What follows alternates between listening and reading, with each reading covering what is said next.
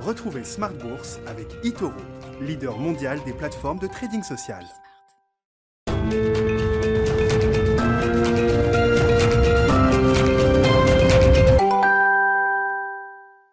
Et c'est reparti pour Smart Bourse, votre double dose quotidienne de marché en direct sur Bismart, chaque jour à la mi-journée 12h30, 13h et le soir la grande édition, le grand digest de l'économie, de l'information économique, financière et boursière pendant une heure à partir de 18h30. Au sommaire ce soir, des marchés qui calent un peu en Europe, en clôture, en terminant en baisse sous les 5600 points à Paris pour le CAC 40. Vous aurez le, résumé complet dans un instant avec Nicolas Pagnès depuis la salle de marché de Bourse Direct. On est toujours sur le plan de l'actualité euh, microéconomique dans la séquence résultats qui vient de débuter aux, États-Unis et qui montera en puissance au cours des, prochains jours et des prochaines semaines. On est encore dans les résultats des grandes banques américaines. Goldman Sachs, Bank of America ont publié leurs résultats avant l'ouverture de Wall Street tout à l'heure, avec toujours l'idée d'un accueil un peu, un peu frais de la part des, investisseurs. On avait vu des, des corrections assez marquées pour les banques américaines qui avaient publié vendredi, Citigroup, JP Morgan et puis surtout Wells Fargo.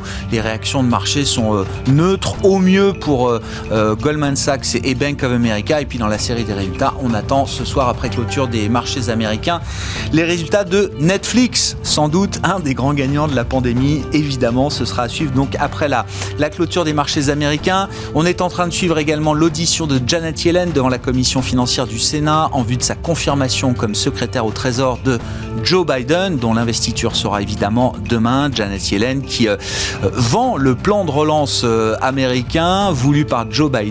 Il faut voir les choses en grand. La faiblesse des taux d'intérêt est une opportunité qu'il faut savoir saisir aujourd'hui pour s'endetter, remettre de l'argent dans l'économie réelle. C'est le moment de Main Street plutôt que celui de Wall Street, estime Janet Yellen. On parlera de tous ces sujets et du marché, bien sûr, avec nos invités de Planète Marché d'ici quelques minutes. Et puis le dernier quart d'heure de Smart Bourse, chaque soir, le quart d'heure thématique, marché à thème. Le thème du soir sera celui des biotech qui ont vécu une année 2020 exceptionnelle, spectaculaire. Quels sont les enjeux pour 2021 On en parlera avec Sacha Pougel, spécialiste du segment des, des biotech en Europe et en France. Sacha qui est directeur associé chez Calisté Biotech Advisors.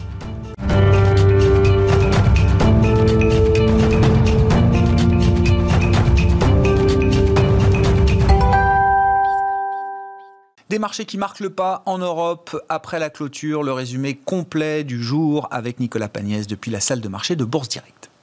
Clôture dans le rouge ce soir pour le CAC 40. L'indice parisien perd 0,33% à 5598 points. Les investisseurs parisiens qui ont suivi l'actualité des entreprises de part et d'autre de l'Atlantique aujourd'hui, mais aussi le contenu du discours de Jeannette Yellen devant le Sénat, tout en gardant un œil sur la situation en Italie.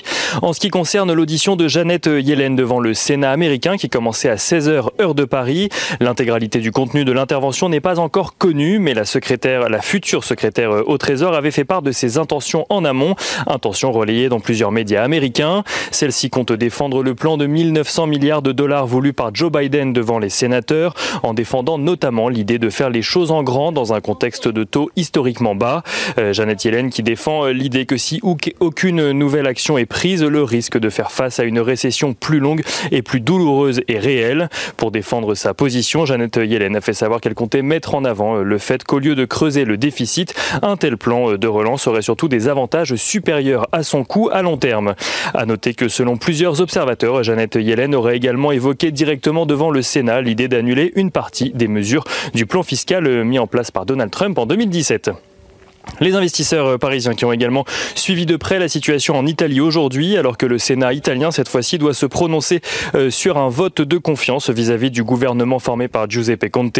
Le dirigeant italien, qui après avoir obtenu un vote de confiance de l'Assemblée nationale, espère maintenir son gouvernement depuis le départ de Matteo Renzi et de la quinzaine de sénateurs qui le soutiennent de la coalition gouvernementale. La partie est serrée pour Giuseppe Conte, mais selon Bloomberg, il serait en passe d'obtenir les soutiens nécessaires. Du côté des statistiques, présent, les investisseurs ont pu prendre connaissance dans la journée de l'indice ZOO de la confiance des investisseurs allemands. Celui-ci ressort à 61,8 points en janvier, là où Reuters attendait un, attendait, pardon, un consensus de 60. Le FMI a pour sa part revu ses prévisions de croissance pour la France. Il estime que le PIB de l'Hexagone reculera de 9% en 2020 avant de rebondir de 5,5% en 2021. Le FMI qui appelle d'ailleurs la France à se préparer dès maintenant à réduire sa dette qu'il trouve trop élevée.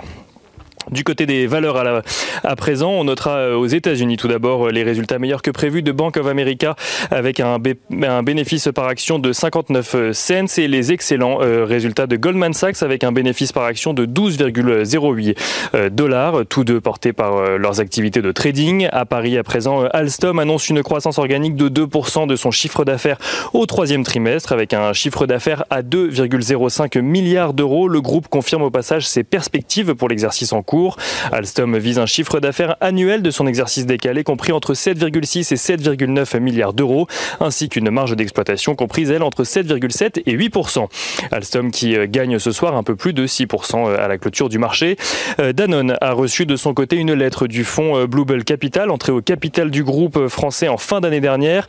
Le fonds activiste demande notamment le remplacement du PDG Emmanuel Faber, estimant qu'il n'a pas réussi à gérer au mieux l'équilibre entre retour de valeur pour les actionnaires et développement durable.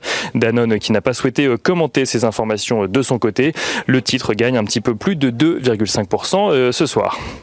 Et du côté du feuilleton euh, Suez-Veolia, Bruno Le Maire a réaffirmé hier être favorable à un tel rapprochement, euh, mais à l'amiable et à une reprise du dialogue. Antoine Frérot, le PDG de Veolia, a estimé de son côté que Suez ne disposait euh, toujours pas de véritable alternative au projet de rachat par Veolia, malgré l'annonce hier d'une lettre d'intention des fonds envoyée par Ardian et GIP. Suez qui perd environ 0,5% ce soir, tandis que Veolia gagne environ 2%. Et on finit par Stellantis Stellantis qui continue de progresser de son côté, porté par les chiffres du secteur automobile européen.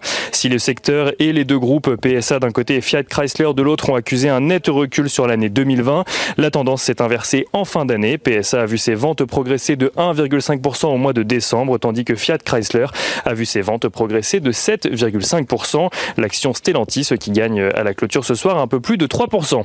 Et on finit avec l'agenda de demain. Demain, les investisseurs, suivront de près euh, l'investiture de Joe Biden aux États-Unis tout d'abord, mais aussi euh, du côté des statistiques, l'inflation en zone euro ainsi qu'au Royaume-Uni pour le mois de décembre. Et côté entreprise, ces mêmes investisseurs suivront notamment la publication euh, des résultats euh, du quatrième trimestre de Morgan, Stanley ainsi que de Procter et Gamble. Merci Nicolas. Nicolas Pagnès qui est avec nous en fil rouge tout au long de la journée sur Bismart depuis la salle de marché de Bourse Direct.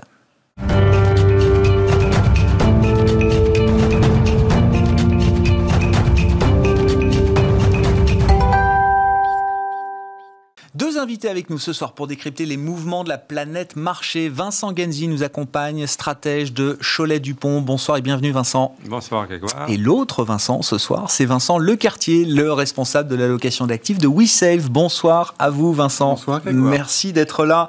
On va parler de Janet Yellen, des États-Unis, l'investiture demain de Joe Biden et ce qu'on peut attendre en termes de, de signal déjà et puis euh, de déploiement du, du plan de relance et de son impact sur euh, l'activité économique aux États-Unis, l'impact sur les marchés? Mais quand même, peut-être un mot de la pandémie pour commencer, euh, Vincent Genzi, euh, qui a l'air d'être assez mal maîtrisé, euh, pour ne pas dire autre chose. on a compris que les marchés avaient fait le pari des vaccins, regardaient à travers avec le soutien des États et des banques centrales. Est-ce qu'on est toujours dans ce schéma-là ou est-ce que, avec une pandémie qui est toujours plus virulente, est-ce qu'il faut peut-être se poser quelques questions en ce début d'année?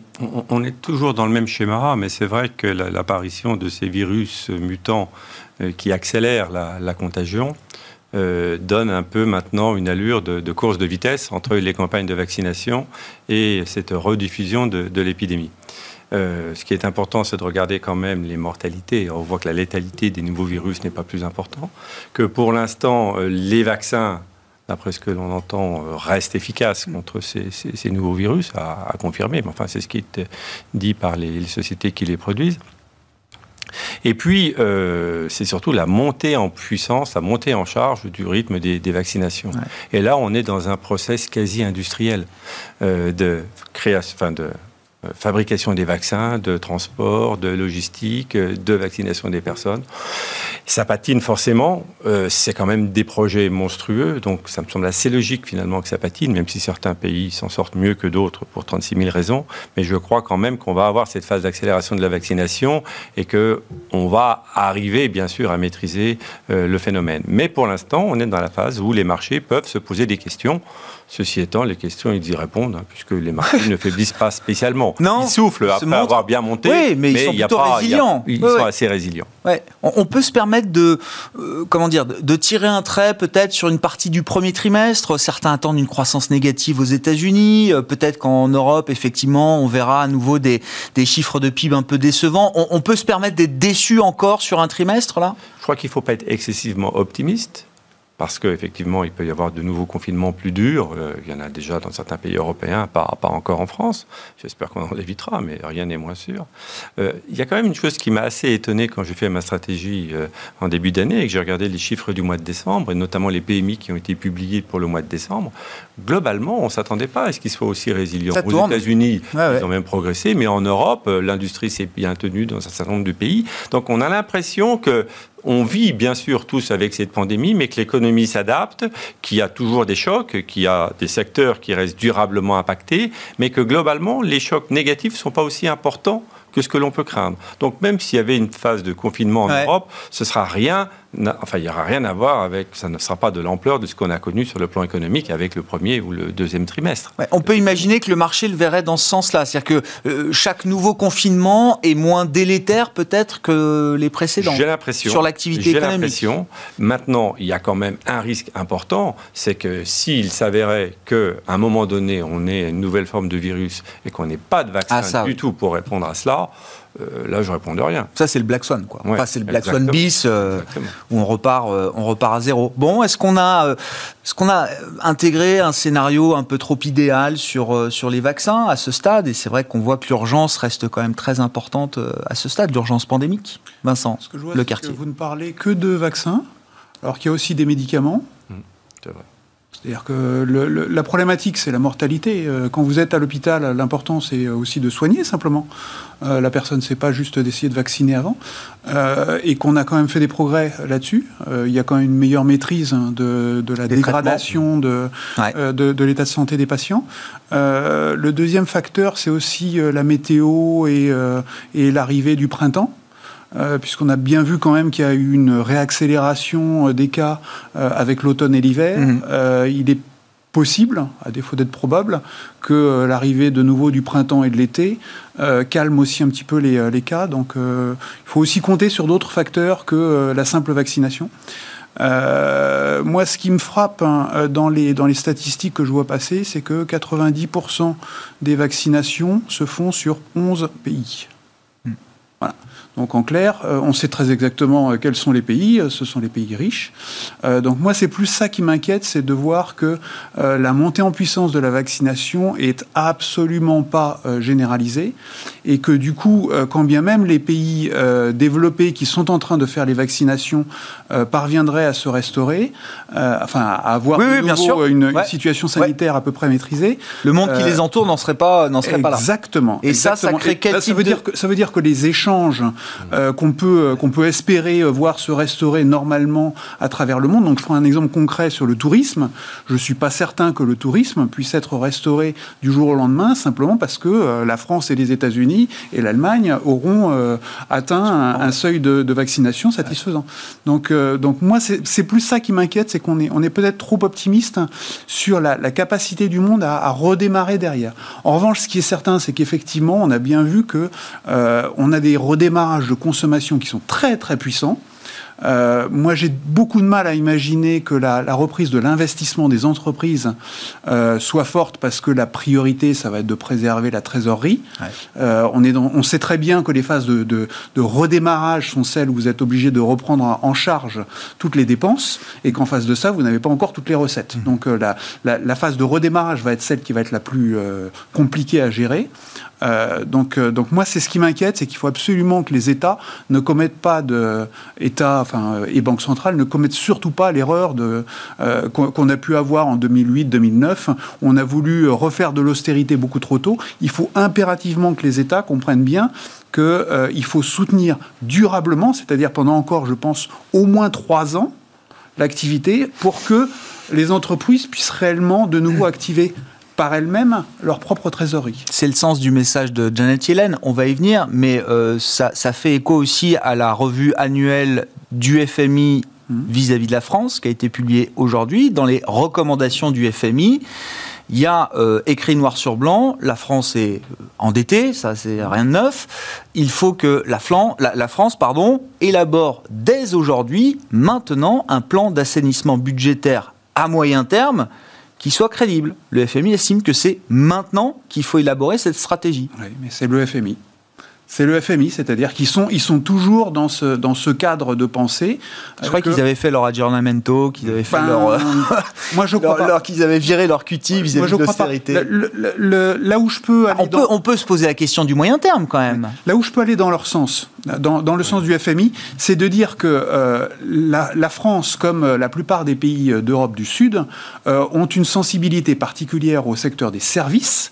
Euh, je pense notamment, une fois encore, à l'hôtellerie, les loisirs, ce genre de choses, le tourisme de façon, de façon générale. Ce qui veut dire que leur capacité à se redresser, à redresser leurs finances, va être beaucoup, beaucoup plus compliquée que celle de l'Europe du Nord. Mhm. Euh, donc on risque d'avoir un, fonctionnement en cas euh, de, de, l'économie européenne, ce qui risque potentiellement de poser des problèmes politiques derrière, parce que même si on a trouvé un, un, pseudo-accord l'année dernière sur le fait de, fusionner les, les dettes, j'attends de voir sur la durée euh, comment ça va se passer. Mais pour l'instant, euh, c'est pour l'urgence pandémique. Hein. Mais pour, moi, effectivement, on risque d'avoir une France, une Espagne, une Italie qui vont avoir des problèmes à redresser leurs finances parce qu'elles sont orientées sur des, secteurs de services qui vont avoir du mal à se reprendre. Bon, et donc ça, ça veut dire recrise de la dette euh, souveraine en zone euro à un moment. D'accord. Horizon de 3 ans, quoi. Je pense. Ah ouais. D'accord. Moi, je pense Vincent que peut être différencié selon les pays. On sait très bien que le problème de la France, c'est qu'elle met l'austérité au mauvais endroit ou elle met les dépenses au mauvais endroit. Donc, quand on dit qu'il faut établir un projet, une trajectoire budgétaire, oui. c'est peut-être aussi une, un projet de trajectoire budgétaire qui favorise la croissance et pas uniquement des dépenses de redistribution qui ne sont pas productives. Euh, il faut relativiser un peu les choses. Moyennant quoi, il y a peut-être un moyen de trouver une voie, c'est pas facile. De toute manière, je pense que tous les États vont rester fortement endettés. Les recommandations du FMI valent ce qu'elles valent. Après, chaque État reste encore à peu près autonome, mais il y a une gouvernance européenne qui va être là. Et la gouvernance européenne elle-même, c'est quand même beaucoup assoupli. Donc moi je pense que euh, personne n'a envie de, recréer une crise mondiale. Euh, en revanche, on va demander à chaque pays des efforts ciblés. Et ça, ce serait, une bonne, ce serait une bonne chose, parce qu'on sortirait grosso modo un peu grandi de cette crise pour notre pays. Non, mais c'est vrai que le FMI est dans un mauvais rôle, mais quand même, l'idée de se dire, voilà, au regard de tout ce qu'on a dépensé, de tout ce qu'on aura mis sur la table, il va falloir quand même penser à un moment au coup d'après. Ça paraît pas complètement anachronique. Hein. J'ai pas lu ce qu'il disait sur le Japon. Non, alors c'était pas le jour du Japon. Là, c'était la revue annuelle concernant la France. Non, non, mais tous les pays y passent, euh, bien sûr. Euh, non, sur le Japon, effectivement, j'ai pas vu ce qu'il disait non plus. En tout cas, c'est pas l'Allemagne qui demande effectivement de présenter une trajectoire crédible en matière de, finances publiques. Euh, venons-en à Janet Yellen. Alors elle qui, alors elle nous dit pas totalement l'inverse, parce que Janet Yellen, là, dans son rôle de secrétaire du Trésor, et c'est un mantra euh, euh, généralement repris par ses, prédécesseurs, il faut mettre l'économie américaine sur une trajectoire soutenable à terme des finances publiques. Ça, je l'ai entendu répéter euh, plusieurs fois par les patrons de Fed ou les, les, patrons du Trésor américain. Sauf que, pour l'instant, elle nous dit les taux bas sont une opportunité historique, go big, act big, il faut voir les choses en grand. Et elle nous dit d'ailleurs peut-être que ces taux bas sont aussi un changement structurel d'environnement pour, euh, pour nos économies. Qu'est-ce que vous retenez du, message de, Janet Yellen et de ce que ça veut dire pour les investisseurs euh, La première chose, c'est que Janet Yellen qui s'exprime n'est plus la présidente de la Fed. C'est une femme politique, euh, membre d'un gouvernement démocrate, et elle a un discours très politique. Pourquoi a-t-elle un discours politique? Premièrement, parce qu'elle veut remercier les électeurs euh, comme Joe Biden. Donc, think big, l'État peut s'endetter, l'État peut redistribuer. Ça fait partie d'ailleurs des, négociations qui étaient déjà en cours avant Noël. Donc, il n'y a pas grand-chose de, de nouveau là-dedans. Mais je pense qu'arrivant au pouvoir, il est important de, marquer les choses. puis la deuxième chose, c'est qu'il n'est pas du tout acquis que euh, le gouvernement américain obtienne euh, une majorité au Sénat pour valider un plan aussi important. 1900 milliards, c'est pas, c'est pas une enveloppe qui est euh, gravée dans le marbre. Il faut aller chercher 10 sénateurs. Et donc, il y a 10 sénateurs américains à aller convaincre en leur disant, bah, les taux, les taux sont très très bas, euh, donc effectivement on peut en profiter. Et puis c'est pas pour euh, dilapider, c'est pour mettre en place une économie qui pourra croître plus vite et donc avoir la capacité à rembourser de la dette. C'est un discours très volontariste et très politique, pas très novateur. On peut le juger comme novateur ici parce qu'on a hmm. un discours d'une ministre de l'économie euh, démocrate et pas républicaine, mais ça tombe sous le sens. Hmm. Elle nous dit aussi que le mandat de, Joe Biden, ce sera le, mandat de Main Street et pas celui de Wall Street. Bon, qu'est-ce qu'il faut comprendre derrière ça, euh, bah, Vincent Lecartier? Pour moi, on est dans une situation où, euh, Jeannette Yellen essaye de faire passer, comme, euh, l'ensemble de l'administration Biden, un plan de relance de la demande. je pense que ça va être très compliqué à l'approche euh, de la mi-mandat, donc dans deux ans, ça va être très compliqué de faire passer un plan euh, socialisant. Euh, donc il faut le faire tout de suite. C'est les 100 premiers jours, quoi. Exactement, exactement. Est-ce qu'ils obtiendront les 1900 milliards? Ça me paraît très peu probable, très très peu probable.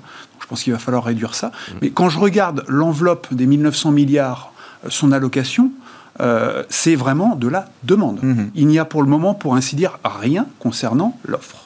Ah bah il Donc, dit c'est un, first step, c'est un, un, premier plan. On, est bien d'accord. on est bien d'accord. Donc je, pense, qu'en fait, la, stratégie des démocrates est d'essayer de, de, profiter du fait que les républicains soient aujourd'hui assez divisés sur euh, l'héritage Trump euh, et d'essayer de faire passer les mesures sociales parce que plus tard, il n'y aura pas moyen de le faire. Mhm. Donc je pense que euh, en, en termes de chronologie, c'est très logique d'essayer de faire passer ça. Par ailleurs, euh, ce qui est certain, c'est que euh, c'est euh, l'Américain de base hein, qui aujourd'hui a aussi besoin d'un soutien, qu'on lui envoie une bouée de sauvetage. Donc en plus, il y a une cohérence entre le contexte et la, stratégie politique qui, est développée. Donc pour moi, c'est tout à fait logique d'essayer de profiter de, de l'occasion. Est-ce qu'il faut profiter de taux historiquement bas? La réponse est oui. oui, enfin pour moi c'est une évidence.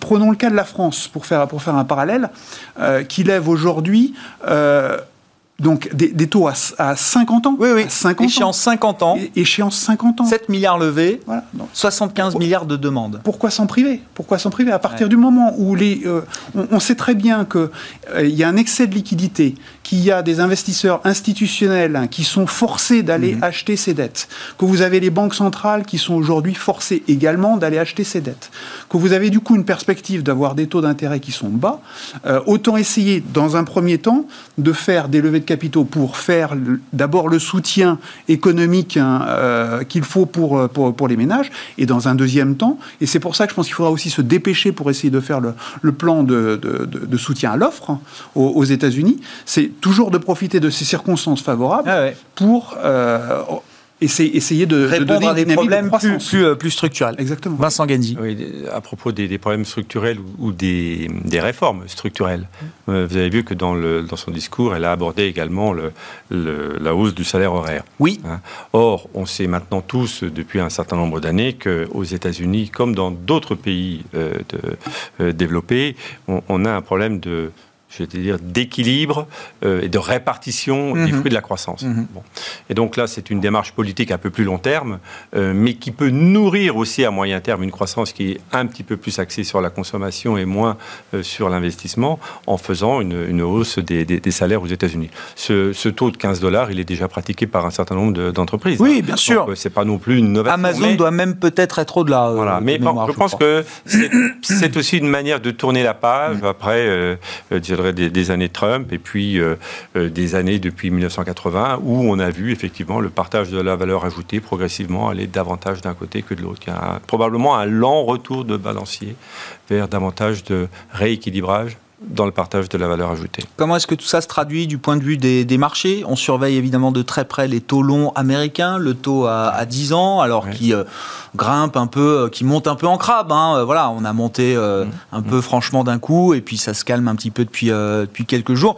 Est-ce qu'il y a, avec tous les éléments qu'on a sur la table, hein, budgétaire, monétaire, est-ce qu'il y a de la place encore pour que le, le taux américain à 10 ans grimpe encore? Oui, probablement un petit peu. Euh, d'une part, euh, je dirais, le, la victoire euh, démocrate au Sénat n'était pas tout à fait escomptée. Donc il y a eu une réaction assez forte qui a joué après la victoire des deux sénateurs démocrates.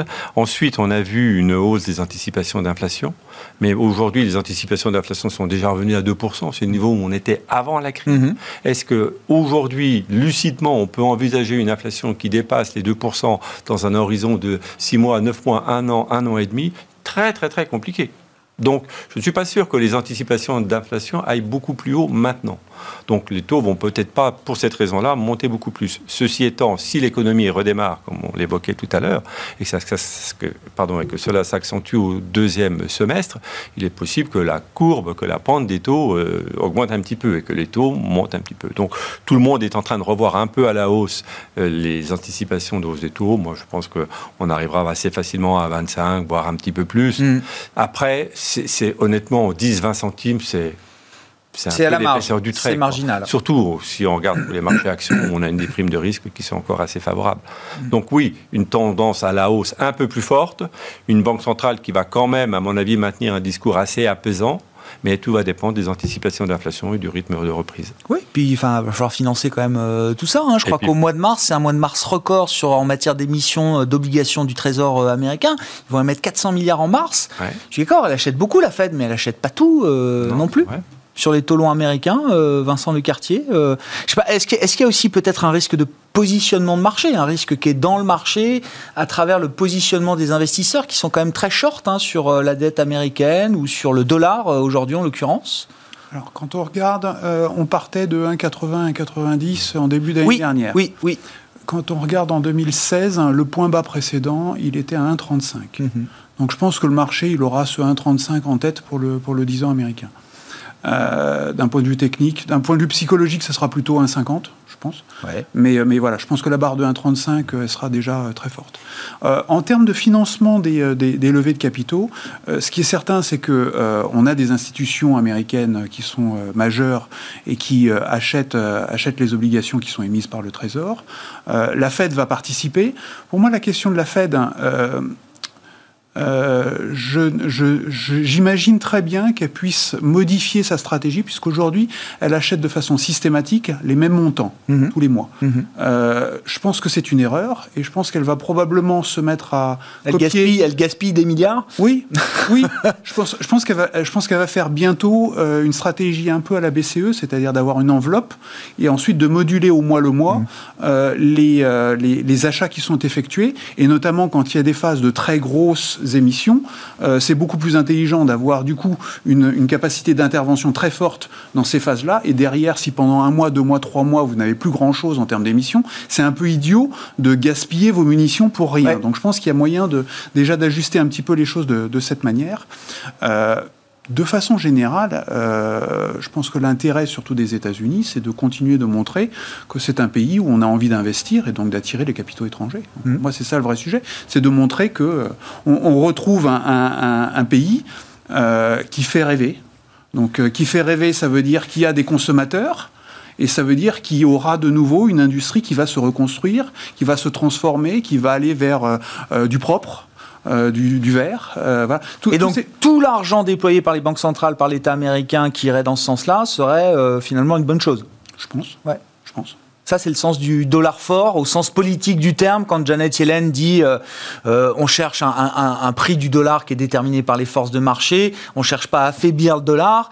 En creux, c'est l'idée qu'on veut un dollar fort, mais c'est pas juste une question de prix, c'est ça. attractif. On veut que, le, Oui, on veut ça. que les États-Unis soient attractifs, donc il faut que le dollar soit suffisamment fort pour que les, pour que les investisseurs étrangers n'aient pas l'idée qu'ils risquent de perdre euh, une partie de la mise Mm. hein, qu'ils ont, pu, euh, qu'ils ont pu faire en investissant sur les obligations américaines au travers d'une baisse de la devise. Mm. Oui, Vincent un, Genzi. un dollar fort, c'est un, un soutien au taux bas. On n'est pas obligé de remonter les taux. Voilà. La, Fed, c'est quoi son prochain mouvement selon vous, euh, Vincent Genzi Euh, Est-ce que est-ce que c'est un mouvement fin 21, début 2022 où elle va commencer à réduire son programme d'achat? C'est le débat qui a qui, Elle est qui- très qui- pragmatique, hein. Ou est-ce qu'elle peut augmenter encore ce programme là aujourd'hui? Le, le- le- le- le dernier changement de, de la Fed, c'était de dire on laissera plus facilement laisser filer l'inflation avant de commencer à remonter les taux. Ouais. Alors, en ce qui concerne la remontée des taux, Ah c'est bah, pas pour demain. Non. Maintenant, en ce qui concerne un éventuel tapering, c'est-à-dire une modification euh, de la manière dont la Fed intervient sur le marché euh, des dettes, notamment euh, publiques ou privées, pour acheter des obligations, ou une réduction de ces montants, moi je pense qu'aujourd'hui elle ne le sait pas. Elle ne sait pas encore. Ouais. Elle se dit, voilà, si on a tel scénario, peut-être, mais il faudrait qu'on ait un scénario de reprise quand même bien, euh, bien ancré pour la deuxième partie de l'année, pour que éventuellement, dans le courant du deuxième semestre, semestre pardon, elle commence à évoquer le sujet. De toute manière, la Fed, elle préparera le marché. Elle n'est plus aujourd'hui à vouloir surprendre les marchés depuis plusieurs années. Donc elle prépare. la dernière fois que quelqu'un a préparé le marché en ce sens-là, c'était Ben Bernanke en mai 2013, si je ne dis mmh. pas de bêtises. Mmh. Ça a provoqué une crise de marché dont tout le monde se souvient encore aujourd'hui. Ouais. C'est vrai. Mais il l'avait évoqué avant. Ouais. Donc euh, après, c'est le mouvement. Hein, Mais non, je ne suis pas sûr que le marché était si près que ça, vous avez raison. Mais enfin, bon, là, euh, en plus... Euh, là, il y aura des preuves solides. Ce que vous dites, c'est qu'on attendra des preuves et des évidences solides avant de faire mm. quoi que ce soit de, de ce point de vue-là. Oui, on a encore un peu de temps devant nous. On parle des résultats peut-être? C'est le début de la saison de résultats du mm. alors, quatrième trimestre. Bon, quelle valeur ont ces résultats Parce qu'on attend encore des baisses hein, de, bénéfices par action. Euh, moins 20% en Europe. ouais, c'est ça, euh, d'accord. Mais ça va, être la valeur moins fort que ces résultats Et, qu'est-ce que. Alors, je sais pas, ça a commencé toujours avec les grandes banques américaines. Je disais en introduction, bon, les réactions de marché ont été un peu, euh, un peu froides. Est-ce que c'est lié spécifiquement au, secteur bancaire ou est-ce que c'est déjà des marchés qui, qui vendent un peu les nouvelles quoi? Bah, en, termes de résultats, il y avait très clairement deux camps. C'est-à-dire qu'il y avait les banques de marché est très présente euh, dans, dans les activités de marché qui ont sorti de, résultats bien meilleurs. On le voit avec Goldman Sachs aujourd'hui hein, Par contre, les banques euh, plus de crédit, euh, plus retail, comme Wells Fargo, qui en plus avait déjà des soucis, bon, mm. c'est plus compliqué. si les marchés réagissent également un peu mollement, c'est parce que ces banques ont quand même déjà fait aussi un beau petit parcours depuis quelques mois. Mm-hmm. Donc c'est assez logique de, de, ne pas saluer forcément une bonne nouvelle par une hausse supplémentaire.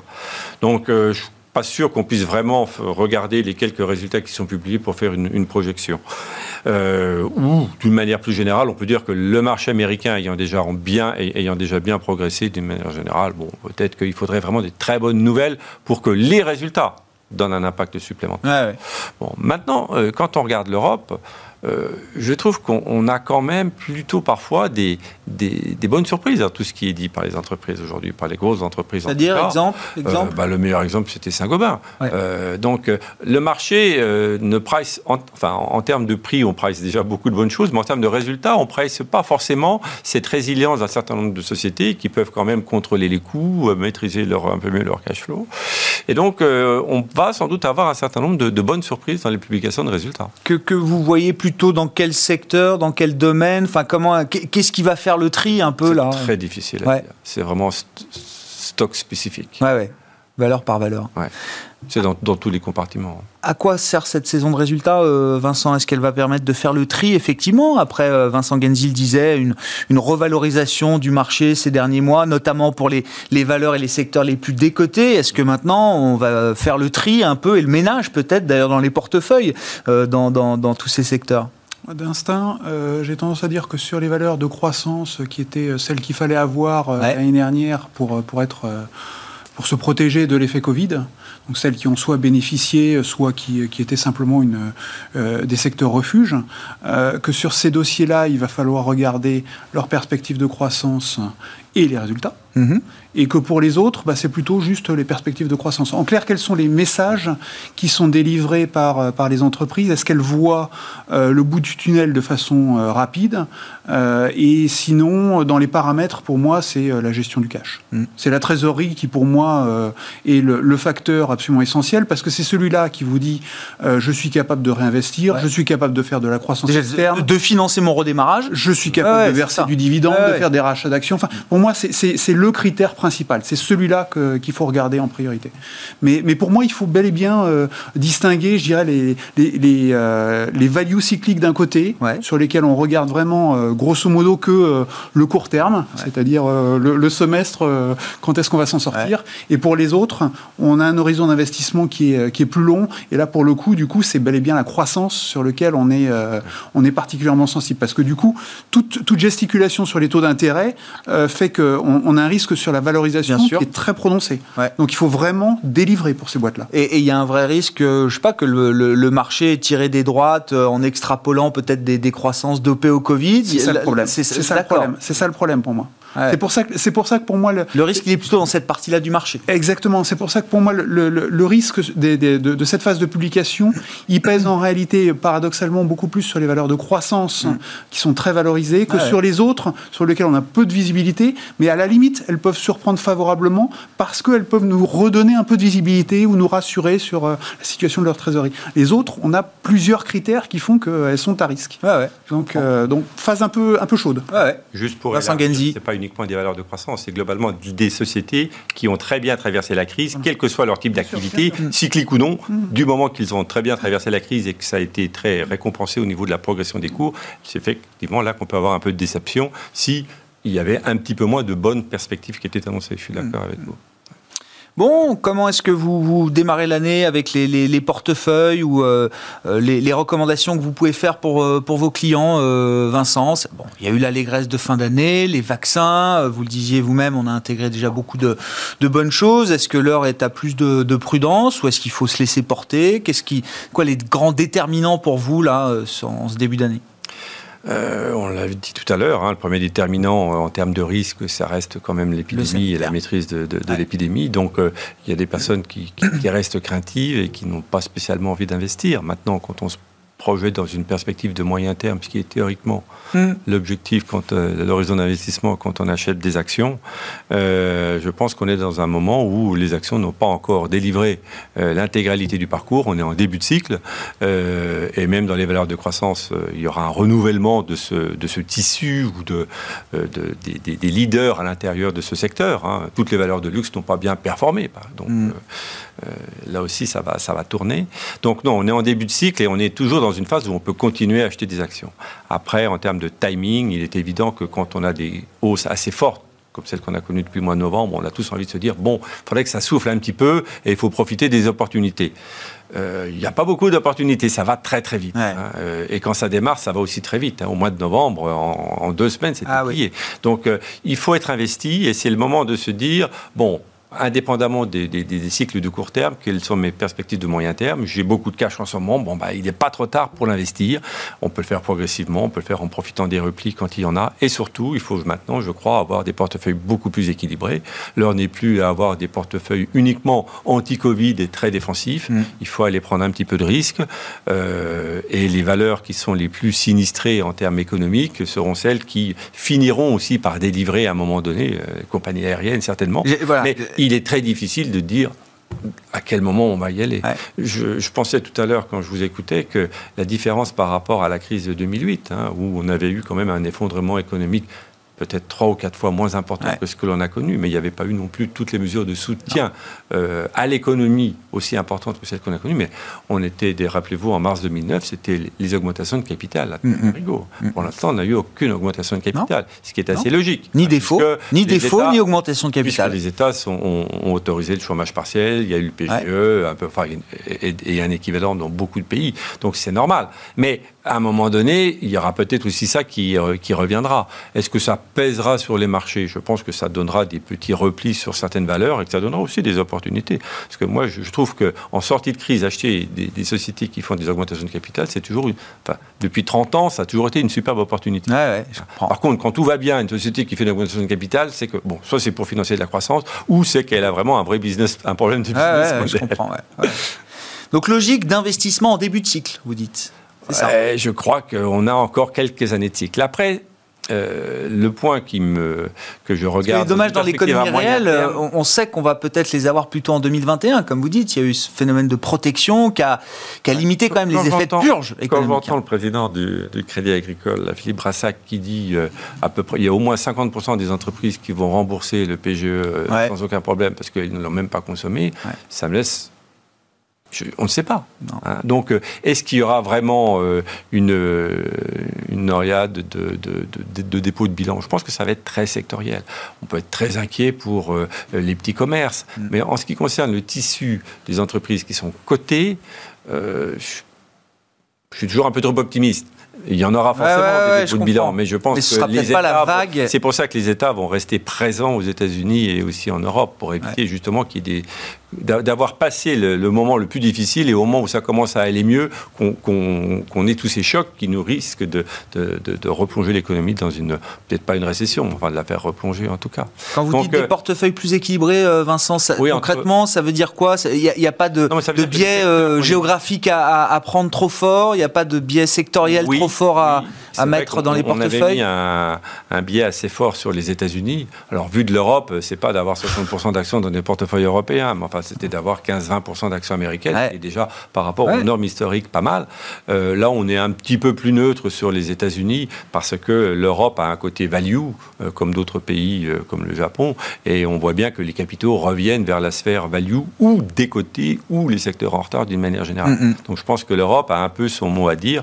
Et puis, dans, dans, dans cette dans ce conseil d'avoir un petit peu moins d'États-Unis, ça sous-entend qu'on n'a pas de couverture. Alors, si on a un petit risque de faiblesse sur le dollar, il est évident que toutes choses égales par ailleurs, l'Europe performera mieux.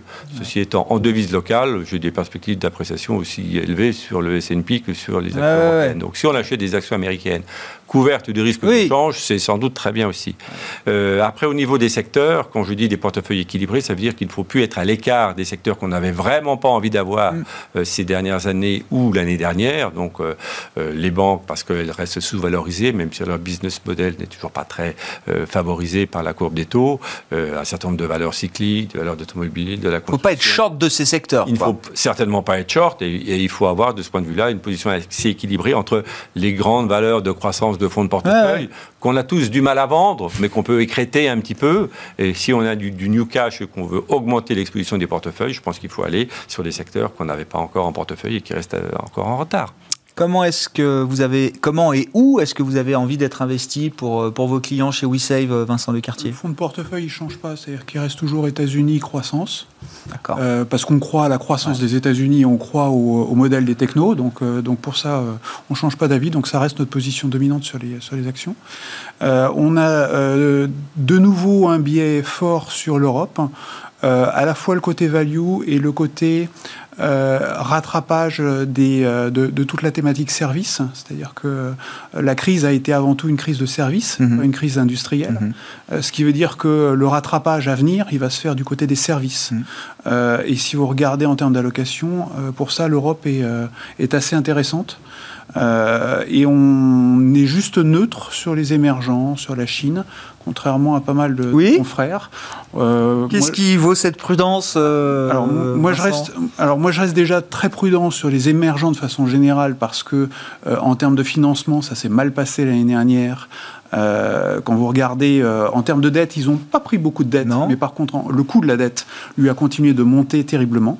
Euh, donc c'est une zone qui, moi, me paraît un peu compliquée. En termes de devises, on voit bien qu'ils ont beaucoup souffert et je ne suis pas sûr que les devises soient amenées à se redresser beaucoup. En termes sanitaires, c'est des, des, zones, comme je vous le disais tout à l'heure, qui pour le moment sont complètement à l'écart en termes de vaccination. Mhm. Donc pour moi, ce n'est pas forcément la, la zone qu'il faut, qu'il faut privilégier. pour ce qui est de la Chine, pour moi, elle a bénéficié de circonstances extraordinaires l'année dernière, puisque c'était grosso modo la zone industrielle qui pouvait euh, produire pour le reste du monde. Pour le reste du monde. Euh, ce qui veut dire que par effet de base, en réalité, euh, elle aura une dynamique qui va de nouveau être moins forte. Quand je regarde la situation des dettes en Chine, moi je reste toujours inquiet parce qu'elle était moche avant, hum. donc elle n'a pas pu s'arranger l'année dernière. Euh, donc moi, je me méfie toujours à, ce niveau-là de, la situation d'endettement de, la Chine. En termes de, structuration de, l'économie chinoise, euh, on voit bien que la consommation ne reprend pas. Les ventes de détail ont baissé l'année dernière, baissé l'année dernière.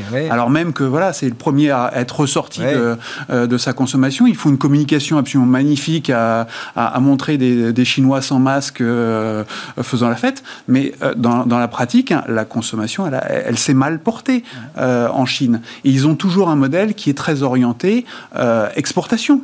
Donc, donc pour moi, on est, on est dans, un, dans, un modèle qui n'arrive pas à se transformer. Alors peut-être que ça viendra et peut-être que je changerai d'avis à ce moment-là euh, à l'égard de la Chine, mais pour moi, les fondamentaux sont encore euh, déséquilibrés. Trop déséquilibrés. Donc je ne suis, pas, je suis pas à l'aise sur, ce, sur cette thématique. Bon, Je sais pas, sur les émergents, sur la Chine, parce que c'est vrai que c'est quand même le grand call un peu consensuel de, depuis quelques mois. Hein. Ceci étant, si on regarde le MSCI China, c'est les valeurs chinoises cotées à Hong Kong, depuis deux mois, ça n'aurait pas de. Ah bah ça, oui, oui, oui, surperformé avant. Maintenant, les indices locaux restent mieux orientés, mais c'est un peu plus spéculatif et tout le monde n'y a pas accès. non, mais je, partage beaucoup de, de ces opinions. Je voudrais juste quand même quand vous me dites euh, euh, est-ce que je suis vraiment optimiste ou est-ce qu'il y a des choses qu'il faut surveiller, euh, on se pose parfois des questions sur la valorisation des marchés. Euh, quand je regarde la, la valorisation absolue euh, des indices, je suis euh, évidemment un peu, comme tout le monde, effaré, parce qu'on est sur des niveaux qui ressemblent un peu à ceux de l'an 2000. Mais ça, c'est les niveaux absolus, avec des taux qui sont extrêmement bas. Donc si on le regarde maintenant en relatif, c'est-à-dire en comparant la cherté des actions et des obligations, là, on a encore de la marge. D'accord. On est encore dans le rationnel. On est encore dans quelque chose de rationnel. Oui, on a des primes de risque qui sont encore 20% au moins au-dessus des moyennes historiques mais pas des points bas qu'on avait pu connaître en 2000 ou en 87. Hmm. Donc, de ce point de vue-là, on est, on est en très, très début de cycle, si je puis dire, parce qu'on vient juste ah de réduire un petit peu les primes de risque. Euh, il n'est pas possible que dans ce cycle qui peut durer peut-être 5 euh, ou 10 ans, j'en sais rien, on ait des alertes à un moment donné, parce que les marchés vont vite, et si à un moment donné il y a une remontée des taux d'ici un an et demi ou deux ans, on aura peut-être un problème temporaire de valorisation, même en termes de primes de risque. Comme on l'a connu, rappelez-vous, on en avait parlé ensemble en janvier 2018. Quand oui, le taux américain est remonté à 3,25, ça passait plus en termes de primes de risque sur le marché américain, surtout sur les valeurs de croissance. Donc, il faut continuer à le surveiller, mais on a encore un petit peu de temps devant nous. Hmm. Après, si on parle de l'aspect spéculatif du marché américain, ou même parfois des marchés européens, on en a quand même beaucoup d'exemples sur des petites valeurs, sur des... Ou des grosses, je sais pas, Tesla, je sais pas si c'est... Oui, oui, mais on regarder Amazon il y a 4-5 ans, c'était aussi... C'est quoi C'est des espèces de euh, soupapes où l'argent spéculatif va s'investir, euh, doit trouver à s'investir Il y a énormément de liquidités, d'une part, mise sur le marché par les banques centrales, Beaucoup de ménages dans les pays développés ont peu consommé et ont donc une capacité d'épargne importante. Et puis pour peu qu'ils soient un peu confinés chez eux ou euh, qu'ils soient en télétravail, il y a quand même un regain d'activité sur les marchés financiers de la part mm. des ménages. Même en France, où on a vu un retour cette année euh, dernière des, ménages vers la bourse, à mon avis c'est timide. Hein. Mais donc on, on est quand on me dit est-ce qu'on est dans une bulle, non, on n'est pas dans une bulle, mais on est en train de commencer à gonfler une petite bulle. Bon. Voilà. Mais bulle, ça peut durer des années. Oui, je comprends. C'est pas, pas encore le signal d'alarme euh, ultime. Bon, pour conclure, Vincent Lecartier euh, Non, simplement, vraiment, euh, très rapidement sur les valorisations, pour moi, elles sont absolument incomparables. Il y a 30 ans, quand j'ai commencé, les taux d'intérêt étaient à 12 ou 13% mmh. Aujourd'hui, on est grosso modo à 0 à 2 pour les entreprises. Quand j'ai commencé, on était aux alentours de 35% euh, sur la fiscalité.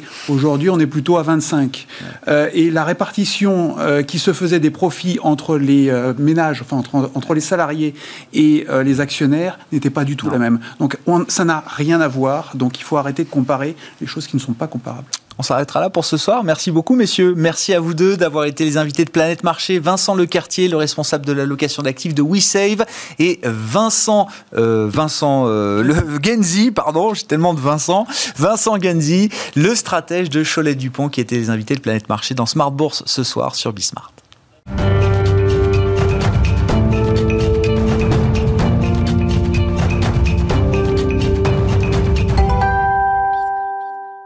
Et c'est le dernier quart d'heure de Smart Bourse, chaque soir consacré à une thématique, marché à thème. Le thème du jour, c'est le thème des biotech. Et on en parle avec un spécialiste, Sacha Pouget, qui est avec nous par téléphone, directeur associé de Calisté Biotech Advisors. Bonjour et bienvenue, euh, Sacha. Merci beaucoup d'être avec nous euh, par téléphone. Oui, je voulais qu'on parle avec vous des enjeux 2021 pour le compartiment des, des biotech. Et on peut se focaliser sur les biotech françaises, bien sûr, qui nous intéressent euh, en premier lieu. Déjà, peut-être rappeler le, le point de départ. Le, segment des biotech en général, y compris les biotech françaises, a connu une année 2020 spectaculaire, que ce soit sur le plan des performances boursières, mais également sur le plan des levées de fonds, euh, Sacha. Voilà, à tous les points de vue, disons que les valeurs du secteur ont été véritablement recherchées euh, par les investisseurs euh, en 2020. Et lorsqu'on regarde un petit peu en rétrospective, mais d'un point de vue global, on a pu constater, au-delà de la France, qu'il y avait un véritable intérêt puisque toutes les zones euh, géographiques, sans exception, ont été euh, touchées par cette fièvre d'achat sur les valeurs de, de biotechnologie en, en 2020. Donc, sur l'analyse rétrospective hein, que nous, on a pu euh, conduire sur les 1113 biotech qui sont cotées dans le monde, eh bien, on a pu se rendre compte que l'Europe avait surperformé hmm. avec une progression de 73% l'an passé. Euh, on, on, on, se paye même le luxe de battre les États-Unis qui euh, ont, ont, connu une progression de 63%. Et l'Asie aussi euh, n'a pas été euh, euh, à défaut, puisque eux ont progressé en moyenne de 55% euh, euh, l'an passé. Donc la France est bien placée dans tout ce, contexte-là, avec une progression de 75%, ce qui la place au sixième rang des meilleures performances sur le marché des biotechnologies en 2020. Avec un secteur français qui avait quand même pris un peu plus de retard que les autres pays européens, notamment ces dernières années, Sacha, hein, si on peut le redire d'un mot peut-être. Mais euh, Alors voilà, euh, tout, à fait. on, revient. Euh, j'ai lu que les biotech françaises revenaient sur leur niveau de 2015, qui était, enfin, le, le, début de la mauvaise passe, on va dire, pour les biotech. Hein. Alors en, en, 2000, en, 2020, nous avons pris 2 milliards et demi de, de valeur boursière pour nous, 38 biotech cotées sur Paris, ouais. ce qui est l'équivalent finalement de 2015. Et là, on vient effectivement de dépasser le précédent record de mi-2015, du 20 juillet 2015. Ouais, c'est ça, d'accord. À savoir 8 milliards 6. Là, on est au-dessus euh, de 9 milliards 6 maintenant, donc on, on les a pulvérisés, ce record d'il y a euh, plus de 5 ans maintenant. Ouais, ouais. Et euh, on se retrouve avec euh, des niveaux de valorisation qui ont, bah, c'est simple, qui n'ont jamais été vus. On se rapproche des 10 milliards d'euros au total sur euh, les sociétés qui opèrent dans dans, dans le thérapeutique. Donc c'est très très conséquent. Et si on regarde même avec en prenant cette fois-ci euh, les medtech, donc euh, les dispositifs médicaux qui concernent au total 68 biotech euh, et medtech côté en France, eh bien on est sur une progression en 2020 260 Donc ça a été une ruée, j'ai envie de dire, vers tout ce qui est traitement, diagnostic et vaccin. c'est vraiment le constat qu'on a pu faire avec aussi des belles levées de fonds. Bon, Maintenant qu'on a dit ça, maintenant que les biotech, que les medtech sont au plus haut en termes de, de prix et de valorisation et qu'elles ont les poches pleines, hein, puisqu'elles ont réalisé des levées de fonds euh, importantes au cours de l'année 2020, quels sont les enjeux pour 2021, euh, Sacha? Où est-ce que vous placez le, le curseur? Est-ce que la barre est très très haute? Est-ce qu'il y a des risques de, de déception désormais? Est-ce que c'est dans ce sens-là qu'il faut euh, lire les choses? Ou est-ce que non, c'est une année qui, euh, qui, qui bénéficie peut-être, qui pourrait encore bénéficier au secteur des biotech? Alors, euh, bah, déjà, un mot sur, euh, alors, comme tout le monde le sait, en fait, en termes d'innovation, lorsqu'on investit dans les technologies euh, et qu'on ne fait pas de chiffre d'affaires, euh, c'est beaucoup de recherche et développement, beaucoup mm. de dépenses commerciales, etc. Donc, ça requiert beaucoup de cash, beaucoup de trésorerie et donc beaucoup de financement.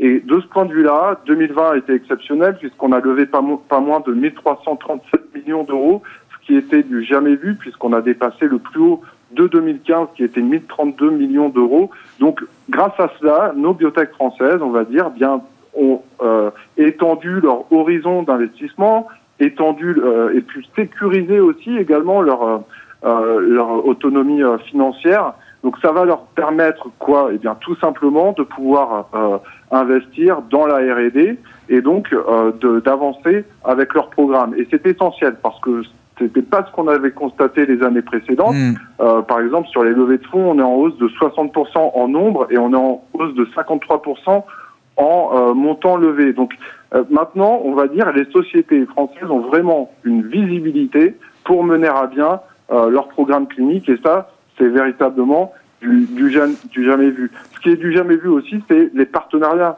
parce qu'en 2020, nous avons eu 251 millions d'euros qui sont rentrés dans les caisses de nos biotech grâce à des partenariats. Alors maintenant, pour répondre précisément à votre question, euh, Grégoire, euh, peut-être qu'il y aura en 2021 un back, to basics, un retour vers les, les fondamentaux, après euh, quelques exubérances sur certains titres, après aussi euh, des annonces sur le Covid qui ont pu euh, intéresser de nombreux investisseurs, peut-être y aura-t-il une manière d'être peut-être plus sélectif et de ah. regarder le fondamental sur ce que vont délivrer véritablement dans leurs annonces euh, sur leurs avancées cliniques les biotech françaises.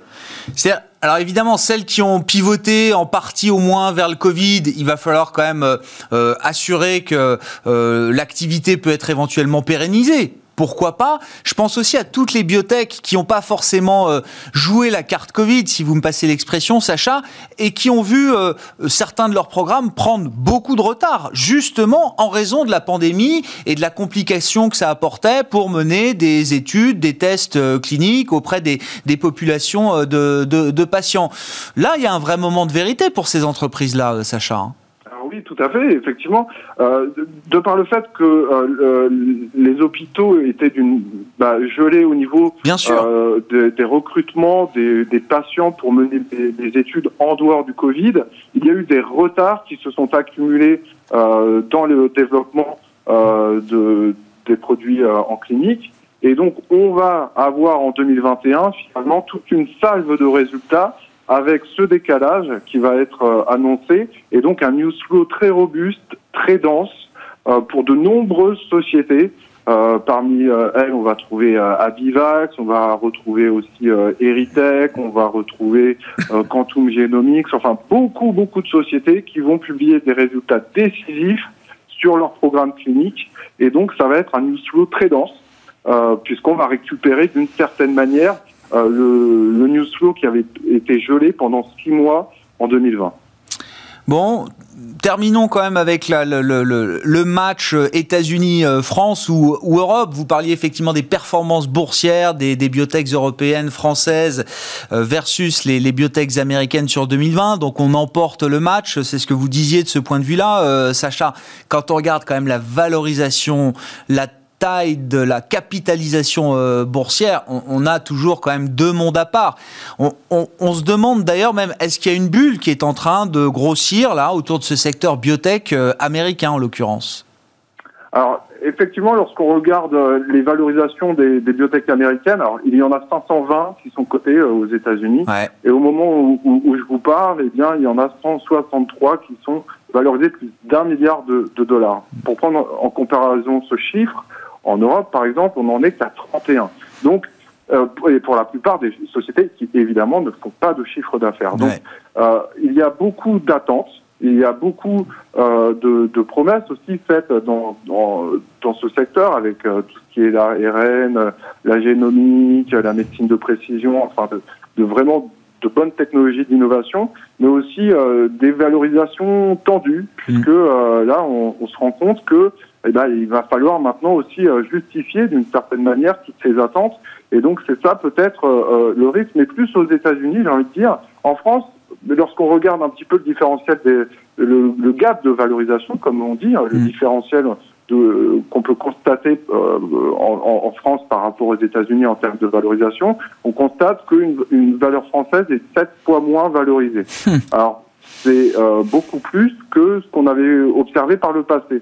Donc, aux États-Unis, s'il n'y a pas de rachat, s'il n'y a pas d'autorisation de mise sur le marché, s'il y a beaucoup d'échecs, les valorisations sont ultra tendues. Par ah contre, ce n'est pas encore le cas.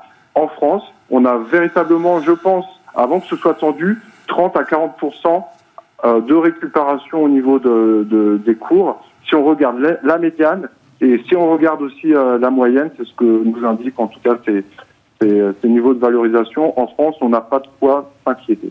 Merci beaucoup Sacha pour votre euh, éclairage toujours précieux sur ce segment euh, si particulier, si prisé de la cote euh, également, hein, que ce soit en Europe ou, aux États-Unis, le segment des, des biotech, des medtech également, on en a parlé avec vous.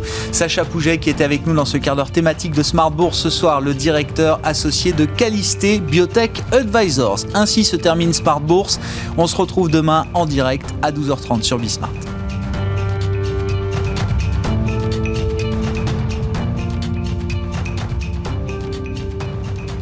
C'était Smart Bourse avec Itoro, leader mondial des plateformes de trading social.